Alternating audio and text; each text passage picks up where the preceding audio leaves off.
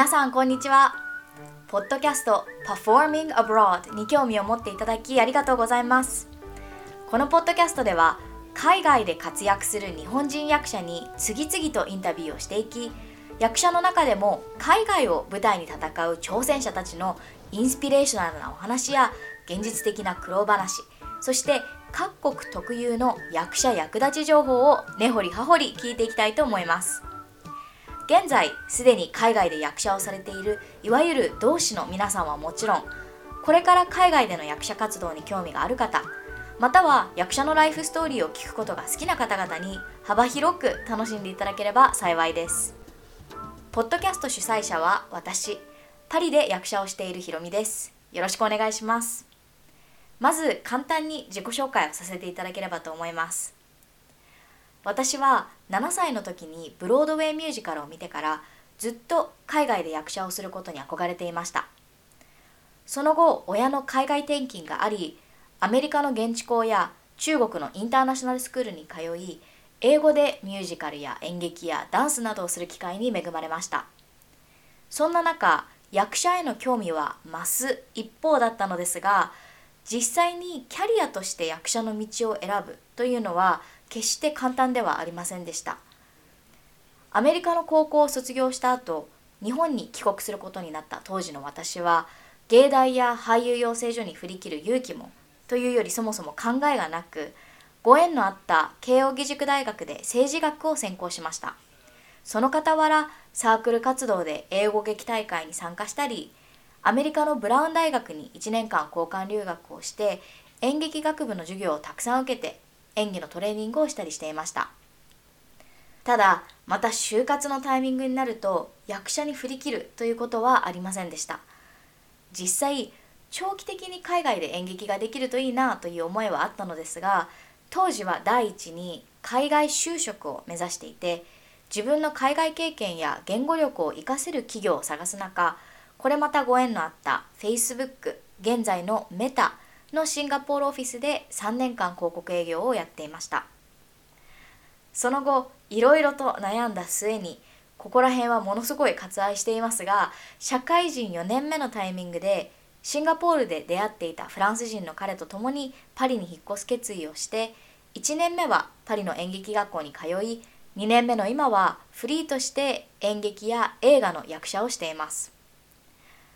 まあそんな私の経歴からこのポッドキャストがどのようにして生まれたのかこのポッドキャストに馳せる思いだけ最後にお話しさせてください。私が役者自体には小さい頃から興味を持ちながら役者のキャリアを選ぶことにいろいろ悩み怖かったのはやはり世間一般的な役者のイメージに振り回されていたからだと思っています。役者になったらバイトをしながら贅沢もできずブレイクするまで耐え忍ぶ。役者になったら車も家もそれこそ子供を作ることも簡単ではない。役者になったら商社や銀行や4年生大学を出てせっかくなれる他の職種全てを捨てることになる。もちろんその中には事実もあります。役者になることにリスクが伴うのは確かです。でも実際に会社員から役者の道に振り切ってみてパリに来ると想像以上に同じように頑張っている日本人の役者仲間がたくさんいて10人十色の方法で生活を成り立たせていたりキャリアを形成していたり夢を叶えている話をたくさん聞くようになりました。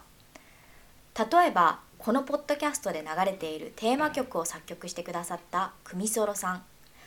クミソロさんの場合メインは役者ではないのですが長年フランスで歌手やサウンドコンポーザーとして活躍されておりなんとドラマ「エミリー・イン・パリ」の中でもクミソロさんの曲が起用されています。偶然あるフランス映画にエキストラとして参加していた際に撮影現場でお会いしました。そんな出会い一つ一つが私にとってはインスピレーションで今では役者はブレイクのために耐えしのぐものでもないし人生の他に大事なものを全て捨て去る必要もないと考えています。役者のキャリアの多様性。これをポッドキャストという形で広めて役者のキャリアは最終的には自分でデザインするものということが伝わればいいなというのがこのポッドキャストに馳せている思いです。だからこそこのポッドキャストでは多種多様に海外で活躍している日本人役者をインタビューしていきます。必ずしも映画で大ブレイクしている人や役者の仕事だけで食べていけている人だけではありません。共通点はみんな海外で役者を忠実に続けている人。役者というキャリアとのいろいろな向き合い方を聞いてお楽しみください。最後に面白いなもっと聞きたいなと思ってくださった方は是非ポッドキャストのフォローボタンを押していただけると嬉しいです。もしこのポッドキャストについてご質問ご意見